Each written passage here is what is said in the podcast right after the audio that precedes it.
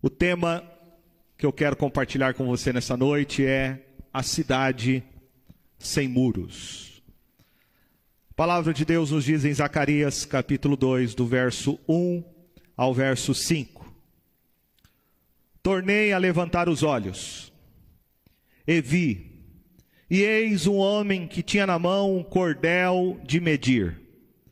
Então perguntei: Para onde vais tu? Ele me respondeu: Medir Jerusalém, para ver qual é a sua largura e qual o seu comprimento.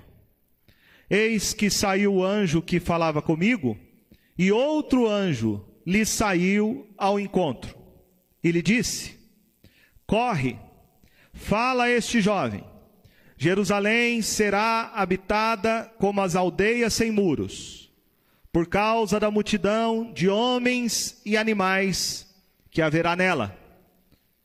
Pois eu lhe serei, diz o Senhor, um muro de fogo em redor, e eu mesmo serei no meio dela a sua glória. Todos nós gostaríamos de morar numa boa cidade.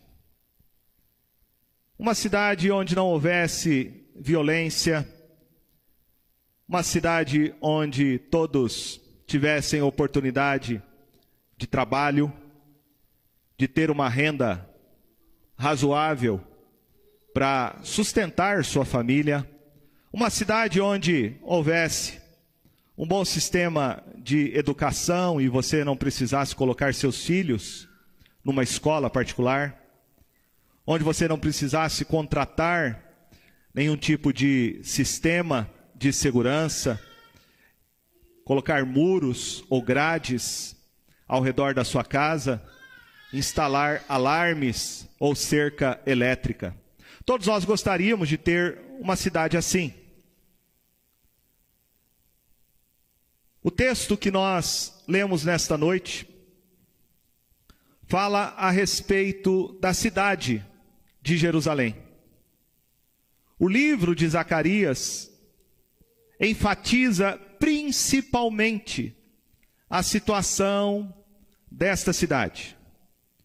O profeta estava entre aqueles que retornaram a Jerusalém no ano 538 antes de Cristo. E o propósito era de restaurar a cidade depois que ela havia sido destruída por Nabucodonosor aproximadamente 50 anos atrás. Eles não voltaram para restabelecer a nação de Israel ou a monarquia davídica, mas restaurar o que durante 400 anos, era o centro da vida dos israelitas. A cidade de Jerusalém. Jerusalém significa habitação de paz, um lugar de paz.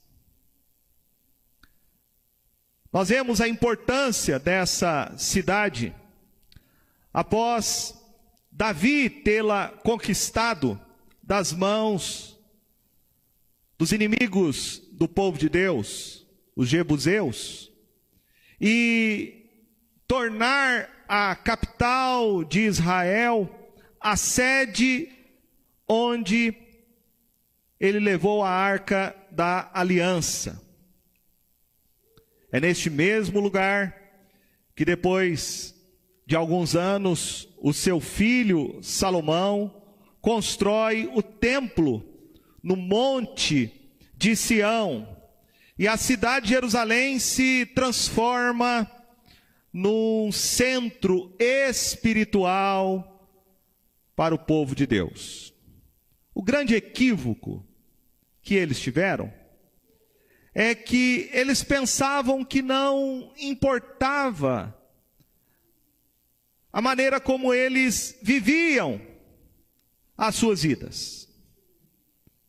O povo de Israel se afastou do Senhor. Eles quebraram a sua lei e achavam que Jerusalém, a cidade de Deus, jamais seria destruída. Um ledo engano. Porque o juízo de Deus veio sobre o seu povo, levou o seu povo ao cativeiro babilônico.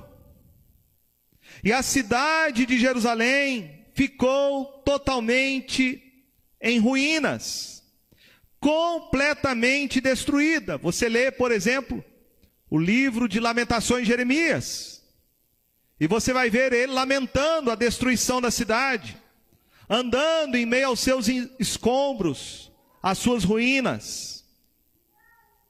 Os profetas, durante esse período de exílio, sempre se esforçaram em não deixar com que o povo de Israel se esquecesse da cidade de Jerusalém. E nesta visão, que é a terceira visão que Zacarias tem, ele vê o anjo do Senhor. Ele já havia visto o anjo do Senhor na sua primeira visão, que é o Senhor Jesus Cristo, antes da sua encarnação, e ele está montado num cavalo vermelho entre as murteiras num vale. Vimos que essas murteiras, elas representam o povo de Deus, a nação de Israel. Eles estavam numa posição de humilhação diante dos demais povos, mas o Senhor Jesus promete restauração. E a sua palavra é dirigida ao profeta no verso de número 13 do capítulo 1, dizendo assim: Respondeu o Senhor com palavras boas, palavras consoladoras ao anjo que falava comigo. E este me disse: Clama. Assim diz o Senhor dos Exércitos: com grande empenho estou zelando por Jerusalém e por Sião. Verso 16. Portanto, assim diz o Senhor: Voltei-me para Jerusalém com misericórdia. A minha casa nela será edificada, diz o Senhor dos exércitos, e o cordel será estendido sobre Jerusalém. Clama outra vez, dizendo: Assim diz o Senhor dos exércitos: as minhas cidades ainda transbordarão de bens, o Senhor ainda consolará a Sião e ainda escolherá a Jerusalém. Uma promessa de restauração. O Senhor não havia abandonado seu povo durante aquele longo período em que eles estavam no cativeiro. O Senhor faz promessas para restaurar Jerusalém, para trazer sobre ela a sua bênção. E agora nós vemos na segunda visão que o Senhor Jesus é representado por este martelo que está na mão do ferreiro. Este martelo que destrói em pedaços os chifres das nações que se levantam contra o povo de Deus. E agora chegamos na terceira visão. E o profeta vê a glória da nova Jerusalém. A primeira visão nos fala sobre a bênção de Deus. A segunda visão nos fala sobre a segurança do povo de Deus. E a terceira visão fala sobre a glória da nova Jerusalém. Nós podemos dividir a terceira visão em quatro partes. A primeira delas, a perspectiva de Deus sobre a igreja. A segunda, a visão de Deus para a igreja. A terceira, a presença de Deus para a igreja. E a quarta, o convite de Deus para a sua igreja. Vejamos então, em primeiro lugar, a perspectiva de Deus sobre a igreja. Verso de número 1 e 2. Tornei a levantar os olhos e vi. E eis um homem que tinha na mão um cordel de medir. Então perguntei: Para onde vais tu? Ele me respondeu: Medir Jerusalém, para ver qual é a sua largura e qual o seu comprimento. Primeira coisa, nesta visão. Quem é este homem que tinha na mão uma fita para medir a cidade? Não podemos ser dogmáticos a respeito disso, mas há uma grande possibilidade de que o próprio Senhor Jesus seja este homem. Ele já havia prometido anteriormente que restauraria a sua cidade, o seu povo. E agora, novamente, ele aparece nesta visão, tendo em suas mãos esta fita que era usada pelos construtores para medir antes de começar o seu projeto de construção. Nós podemos dizer que seja o Senhor Jesus, porque há um paralelo na escritura desta visão, que está no livro de Ezequiel, capítulo de número 40. O verso de número 2 ao verso de número 4. Veja comigo. Diz assim a palavra de Deus: Em visões, Deus me levou à terra de Israel e me pôs sobre um monte, muito alto Sobre este havia um como edifício de cidade para a banda do sul. Ele me levou para lá, e eis um homem cuja aparência era como a do bronze. Estava de pé na porta e tinha na mão um cordel de linho e uma cana de medir. Disse-me o homem: Filho do homem, vê com os próprios olhos, ouve com os próprios ouvidos, e põe no coração tudo quanto eu te mostrar, porque para isto foste trazido para aqui. Anunciai, pois, à casa de Israel tudo quanto está vendo. Veja que a visão é bastante semelhante. Este homem que tem nas mãos um cordel para medir a cidade. E este homem, na visão de Ezequiel, nada mais é do que o próprio Senhor Jesus. É ele, segundo o texto de Apocalipse, capítulo 1, verso 14 e 15, que tem os pés de bronze. É ele, o Senhor Jesus, que tem nas mãos o cordel para medir e reconstruir a sua igreja, que fora derribada e estava em meio aos escombros. Zacarias vai então perguntar o que é que ele vai fazer. E ele responde no verso de número 2: Ele me respondeu: Medir Jerusalém para ver qual é a sua largura e qual o seu comprimento. Naquela época, não havia mais a cidade de Jerusalém, porque ela estava totalmente destruída. Havia apenas escombros.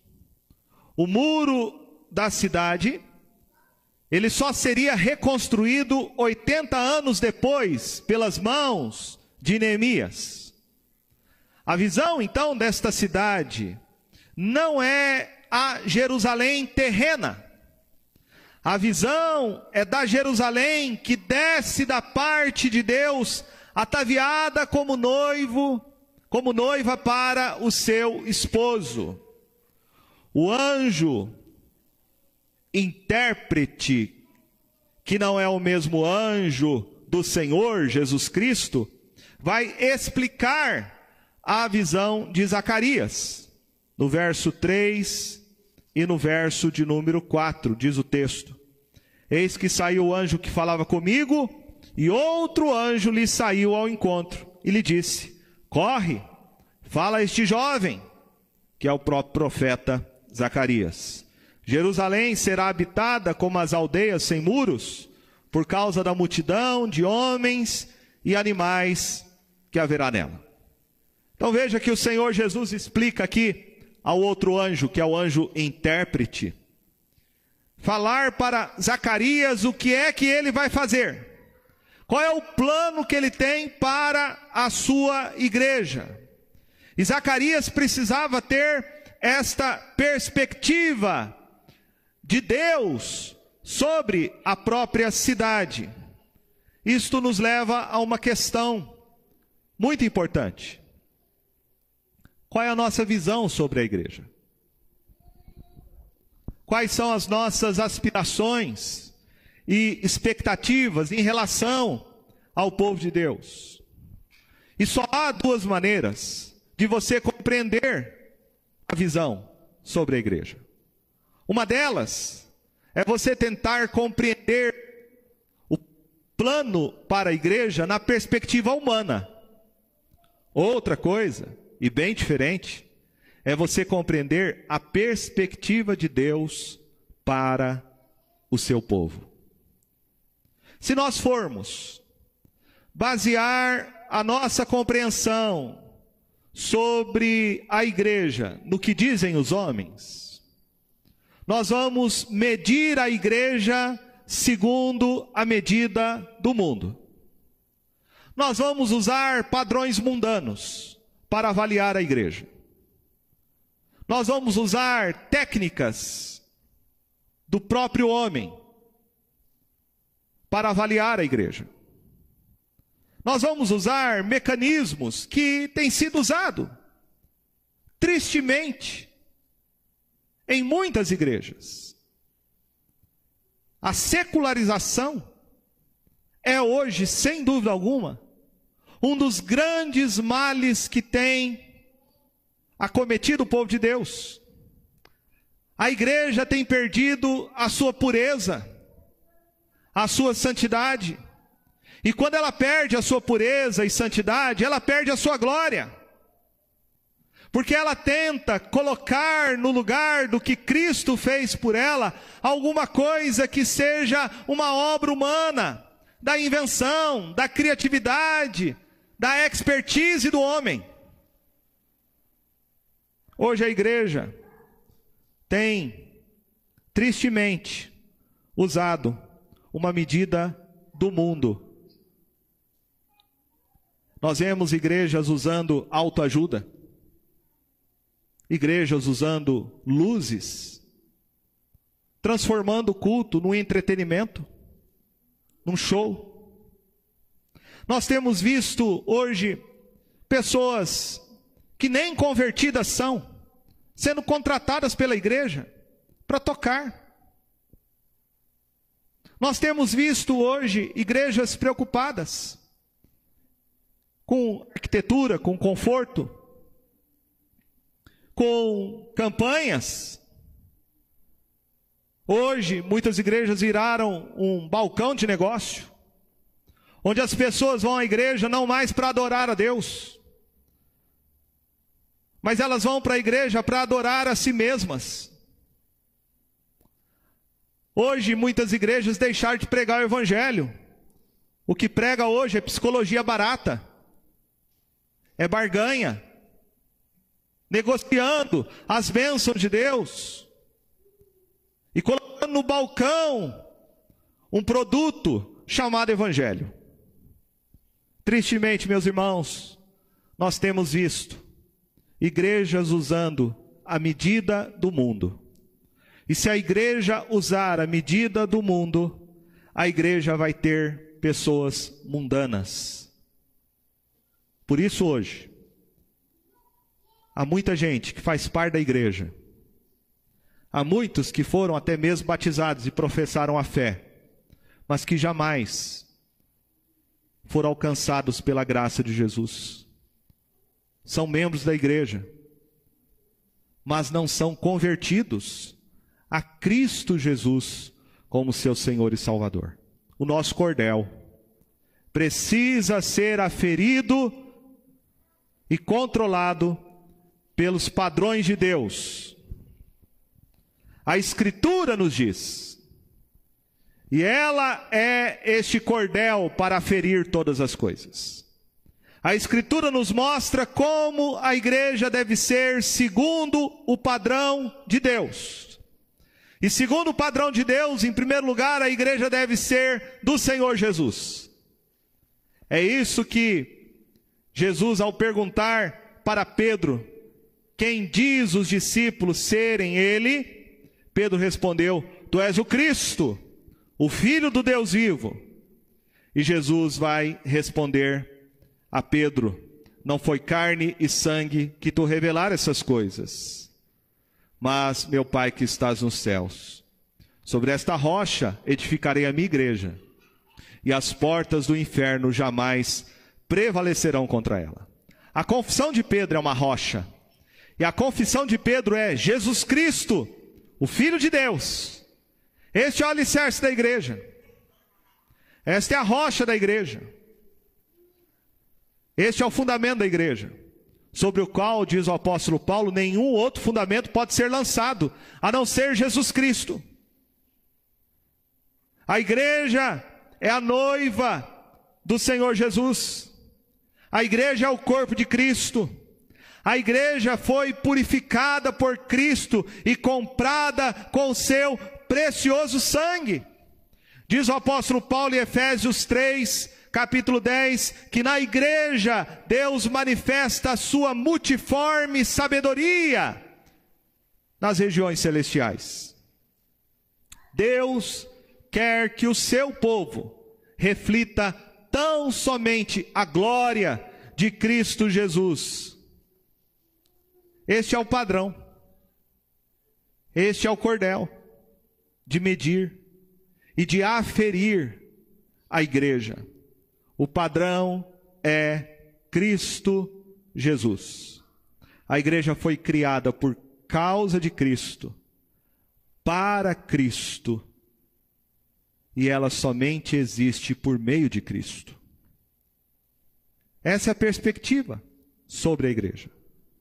Em segundo lugar, nós vemos a visão de Deus para a igreja. Veja o que diz o verso de número 4. Ele disse: Corre, fala a este jovem.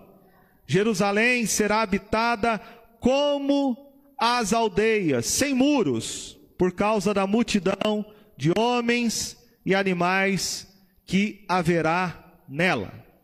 Veja como será a nova Jerusalém. Ela será uma cidade sem muros, uma cidade tão grande, que estará cheia de pessoas e de animais.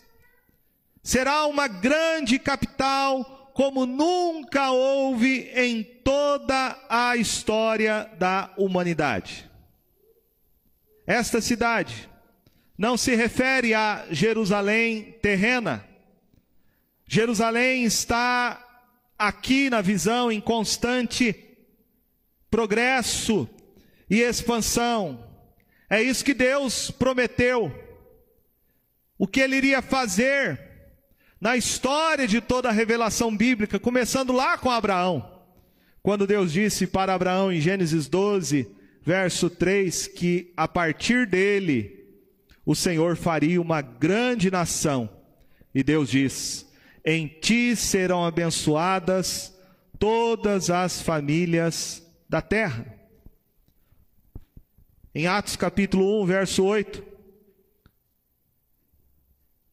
há a promessa de que ao descer, como se cumpriu, o Espírito Santo sobre a sua igreja, o seu povo seria uma testemunha de Jesus em Jerusalém, em Judéia, Samaria e até os confins da terra. Jesus disse naquela declaração de Pedro: Eu edificarei a minha igreja. E é isso que ele está fazendo. Desde o Velho Testamento até o Novo Testamento, ele está edificando a sua igreja em várias nações, em várias culturas, em várias línguas, Ele está reunindo o seu povo, seu grande rebanho que é inumerável. Essa é a promessa que Deus fez por meio da boca do profeta Oséias. Lá no capítulo 1, verso 10, quando diz: Os filhos de Israel será como a areia do mar, que se não pode medir nem contar. Jesus depois vai dizer em João, capítulo 14, verso 2: Na casa de meu pai há muitas moradas. O que todos esses textos nos falam sobre a expansão, o crescimento, o progresso e a prosperidade de um plano que não é do homem, mas de um plano que é de Deus. Ele está ao longo da história até o dia da volta de Cristo, ele está formando o seu povo, a sua igreja. A expansão numérica aqui nesta visão refere-se a uma cidade sem muros.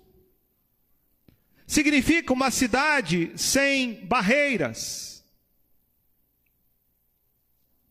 Uma cidade que está sempre aberta para todos que querem viver nela.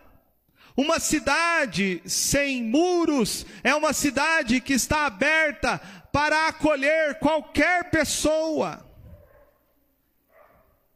É uma cidade que está sempre, sempre com a disposição de receber qualquer um que quer encontrar nela refúgio para a sua vida. Isto é a igreja. A igreja não é uma sociedade secreta. A igreja não é encastelada. A igreja não é um organismo em si mesmado, fechado. A igreja de Jesus Cristo é uma cidade sem muros. Isso representa a oferta da graça de Deus que ele faz no Evangelho a qualquer pessoa que se arrepende dos seus pecados e crê que Jesus é o único Salvador. Não importa quem você seja, não importa onde você more, não importa qual língua você fale, não importa qual é a cor da sua pele, a igreja é esta cidade sem muros, ela representa a agência do reino de Deus na terra, que oferece a todos os homens, indistintamente, o perdão da graça que pela fé em Jesus Cristo qualquer um pode desfrutar. A única barreira, o único obstáculo que impede alguém de ser parte da igreja é o seu próprio muro é a sua própria incredulidade, é a sua impenitência. O que impede alguém de fazer parte da igreja é não se arrepender, não se converter e não confessar que Jesus é o seu único Senhor e Salvador. A igreja, nesta visão, nesta visão que Zacarias tem, ela é maior, muito maior do que nós podemos imaginar. É aquilo que o apóstolo Paulo vai dizer lá em Efésios capítulo 4, do verso 4 a 6, quando ele diz o que é a igreja. Ele diz que a igreja é um só corpo ela tem uma só fé, um só batismo, um só Senhor, um só Espírito e um só Deus, Pai de todos e Senhor de todos. Isto é o que nós chamamos de catolicidade da igreja. A igreja é católica, a igreja é apostólica, mas a igreja não é romana. A igreja é a igreja de Jesus Cristo. A igreja é a igreja que reúne todos aqueles, independentemente de onde estejam, mas que confessam e creem que Jesus é o seu único Senhor e Salvador. Esta é a igreja. Precisamos, através dessa visão de Zacarias, dizer que a igreja vai muito além de uma denominação, de uma placa, de uma tradição. A igreja é a igreja de Jesus. Veja que aprendemos até agora nesta visão a perspectiva de Deus sobre a igreja, a visão de Deus para a igreja. E agora vamos aprender sobre a presença de Deus na igreja. Veja comigo, verso de número 5.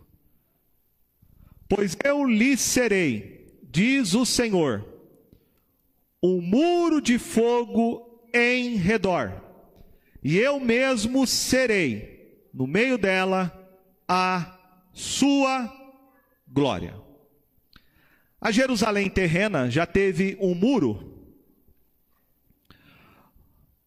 mas este muro não foi suficiente para evitar que a cidade de Jerusalém fosse destruída. A única defesa segura para o povo de Deus é a presença do próprio Deus. A sua presença é como um muro de fogo. A sua presença no meio dela é a manifestação da sua própria glória. Quando o profeta Zacarias fala de um muro de fogo, nós temos que nos lembrar que no passado, Deus havia conduzido, protegido o seu povo durante 40 anos de peregrinação no deserto, através de uma coluna de fogo. Nós vemos aqui que o Senhor é o nosso muro. O Senhor é a proteção da sua igreja. Nós aprendemos aqui que o muro da igreja, a proteção da igreja, não está em nós dependermos das nossas forças, não está em nós dependermos dos nossos recursos. Este é um perigo que podemos correr. Isto é uma grande tentação. Isto foi o que o Senhor Jesus falou a respeito da igreja de Laodiceia, lá no capítulo 3 de Apocalipse, verso 17, dizendo: Estou rico e abastado, e não preciso de coisa alguma, e nem sabe que tu és infeliz, sim, miserável, pobre cego e nu. Toda vez que a igreja cai nessa armadilha de arrogância, de soberba espiritual, de confiar nos seus números, de confiar na sua receita, de confiar nos membros, nos seus talentos, na sua influência, no seu poder de influência, no seu poder financeiro, Toda vez que a igreja fica em si mesmada, em seu orgulho e vaidade, a igreja perde. Ela perde, ela cai, porque a Bíblia diz que a soberba precede a queda. Esta é a ruína da igreja. A igreja, quando vai por esse caminho, de autossuficiência, a igreja será humilhada e derrotada pelos inimigos. A história dos reis de Israel é um claro exemplo disso.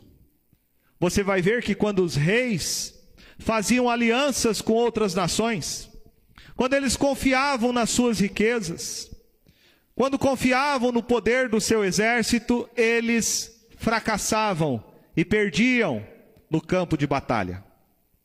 Quantos de nós temos levantados muros em nosso redor para tentar nos proteger? O muro do dinheiro, o muro da posição, o muro dos relacionamentos. Isso deve fazer a gente perguntar: onde é que nós estamos colocando a nossa segurança? De onde vem a sua proteção? A história do povo de Israel nos ensina a não colocar nossa confiança em nada que não seja somente o Senhor Jesus. Ele é a nossa proteção. Jesus disse a Pedro que as portas do inferno jamais prevalecerão contra a sua igreja. O mundo pode nos perseguir, mas nunca a igreja será destruída. A história conta a respeito de um homem chamado Voltaire. Voltaire é considerado o pai do iluminismo, um francês que era ateu. E conta a história que Voltaire, antes da sua morte, ele disse que depois que ele morresse 50 anos, ninguém se lembraria mais do cristianismo. No dia da sua morte, ele disse ao médico que lhe atendeu: Fui abandonado por Deus e pelos homens. Eu lhe darei metade do que possuo, se me deres mais seis meses de vida. Depois irei para o inferno, e você irá comigo, ó Cristo, ó Jesus Cristo. 50 anos depois, o cristianismo não morreu, conforme ele havia predito. Mas 50 anos depois, na mesma casa onde ele havia desferido intelectualmente golpes contra a igreja de Jesus, a sua casa foi comprada pela Sociedade Bíblica de Genebra.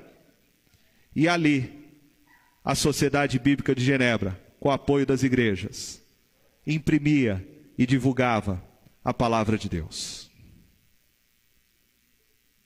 Deus promete para a sua igreja que ele vai ser o um muro para defender a sua igreja, para defender o seu povo. Por isso que o salmista disse no Salmo de número 121, no verso de número 7 e 8: O Senhor te guardará de todo mal, guardará a tua alma, o Senhor guardará a tua saída e a tua entrada, desde agora e para sempre. O Senhor é o teu muro, é Ele que te protege. E nesse tempo de pandemia precisamos lembrar disso. Porque podemos nos esquecer e achar que estamos protegidos por nós mesmos. Quem nos protege é o Senhor. E se nós pegarmos esse vírus, ele tem algum propósito na nossa vida. Ele é o nosso protetor. Ele é o protetor do seu povo. Ele é o protetor da sua igreja. A presença de Deus significa proteção. O Senhor Jesus disse isso. Ele falou que ele veio dar a sua vida pelas suas ovelhas. E que ninguém pode arrebatá-las das suas mãos. A nossa segurança está em Jesus. É Ele quem nos guarda. É Ele quem nos protege.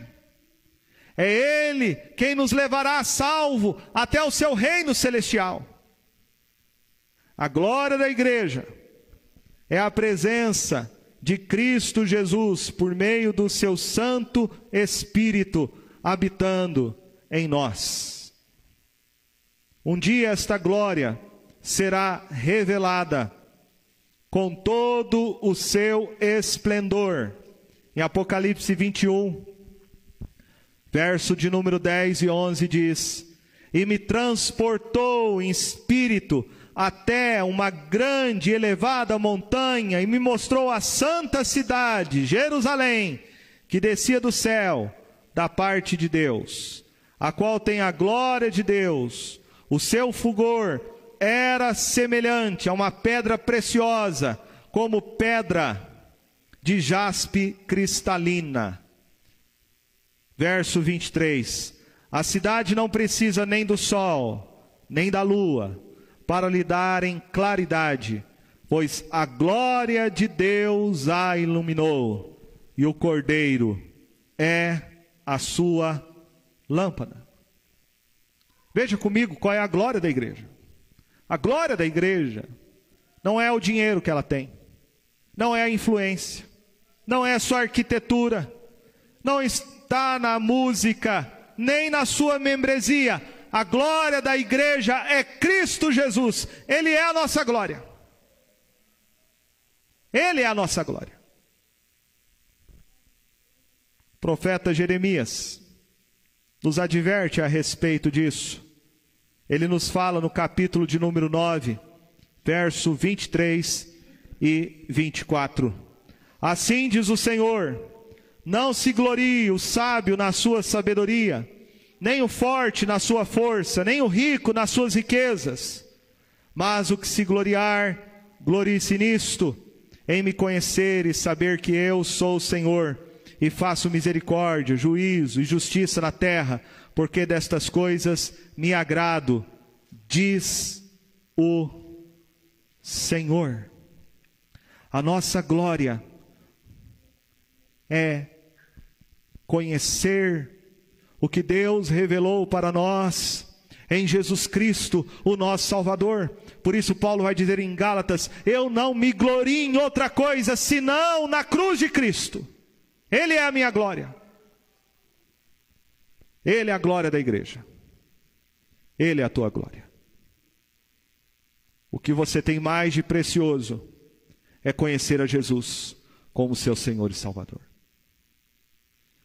Vimos até aqui a perspectiva de Deus. Em segundo lugar, a visão de Deus. Em terceiro lugar, a presença de Deus. E em quarto lugar, vemos aqui, e eu quero concluir, o convite de Deus. Está no verso 6 e 7, que diz assim: E, e, fugi agora da terra do norte, diz o Senhor porque vos espalhei como os quatro ventos do céu, diz o Senhor. E salva-te, ó Sião, tu que habitas com a filha da Babilônia. Muitos tinham ficado na terra da Babilônia e não queriam mais sair dela. Estavam acomodados. Mas o Senhor diz: saiam de lá Saiam da Babilônia, porque o meu juízo virá sobre ela. Saiam dela e venham para minha terra, venham para minha cidade, e vocês estarão seguros. Nós temos aqui o convite de Deus. O convite de Deus é para que todos os homens saiam da grande Babilônia, saiam da grande meretriz, porque um dia o juízo de Deus virá sobre ela. A única maneira de você estar salvo é você aceitar esse convite gracioso que Deus faz a você, de se arrepender dos seus pecados e crer em Jesus como seu único Senhor e Salvador. Como ele diz em João capítulo 10: Eu sou a porta.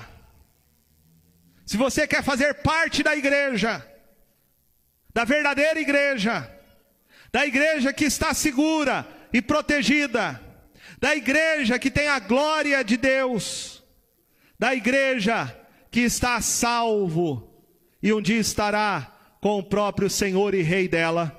você precisa ter Jesus. Somente Jesus como seu único Senhor e Salvador. Este convite é para todos, mas ele é exclusivo. Fazer parte da igreja é necessário exclusivamente crer em Jesus e somente nele e no seu sacrifício eficaz para você ter comunhão com Deus e se tornar membro do seu corpo. Ele é a porta da igreja. E somente podemos entrar nesta cidade e ser o povo de Deus se entrarmos por meio de Jesus Cristo, o nosso Senhor, o nosso Salvador. Quando meditamos sobre esse texto, nós somos lembrados de que estamos aqui neste mundo como estrangeiros e peregrinos. Estamos no mundo, mas não somos deste mundo. Abraão, segundo o autor de Hebreus, no capítulo 11, entendeu perfeitamente isso.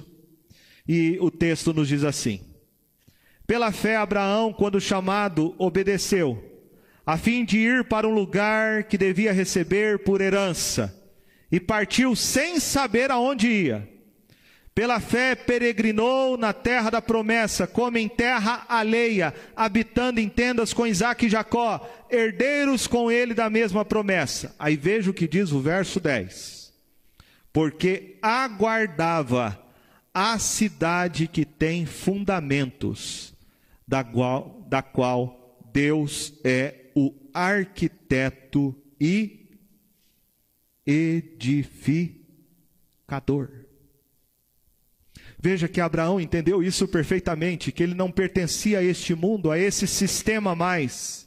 Ele viveu neste mundo, mas aspirando uma outra cidade a cidade cujo Deus é o edificador e o arquiteto. Lembra que foi isso que Jesus disse para os seus discípulos em João capítulo 14: Não se turbe o vosso coração, credes em Deus, crede também em mim. Na casa de meu pai há muitas moradas, pois vou preparar-vos um lugar. Nós temos um lugar. Nós temos uma cidade sem muros.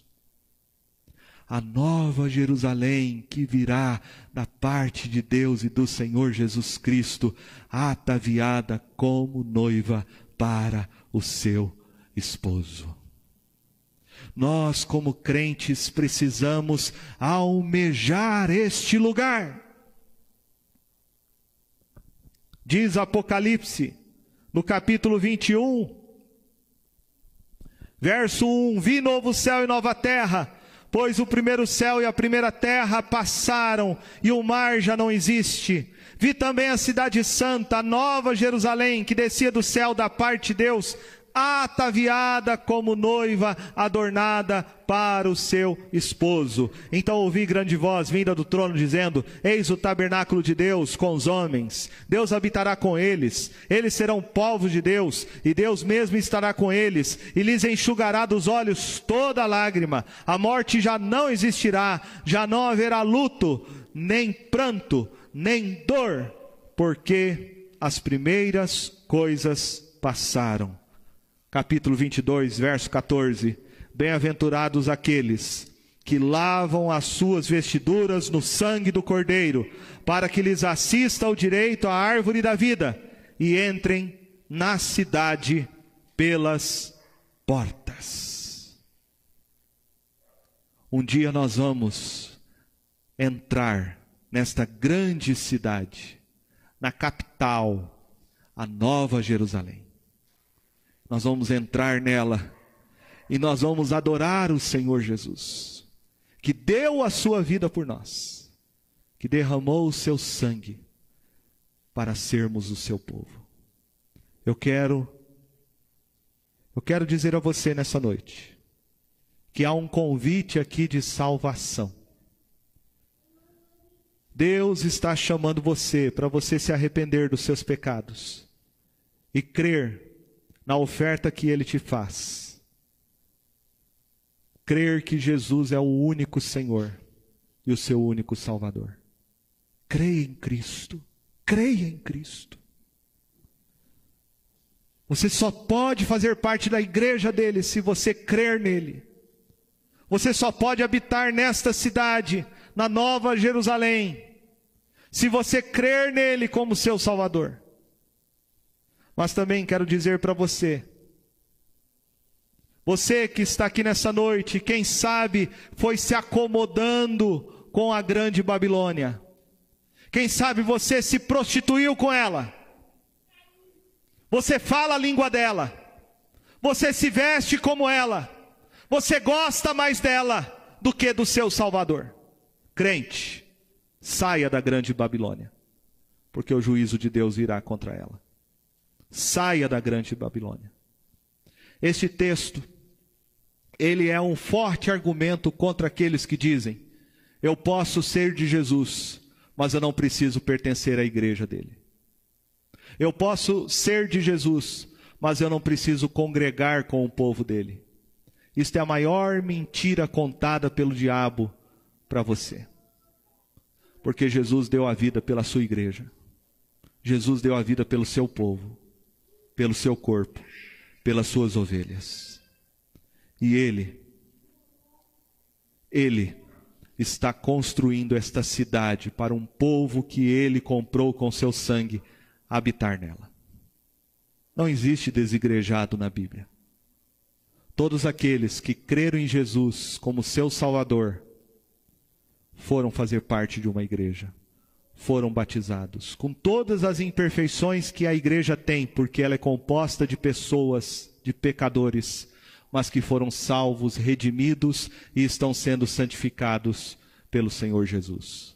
Falar mal da noiva, falar mal da igreja, é falar mal do noivo, é falar mal do Salvador Jesus.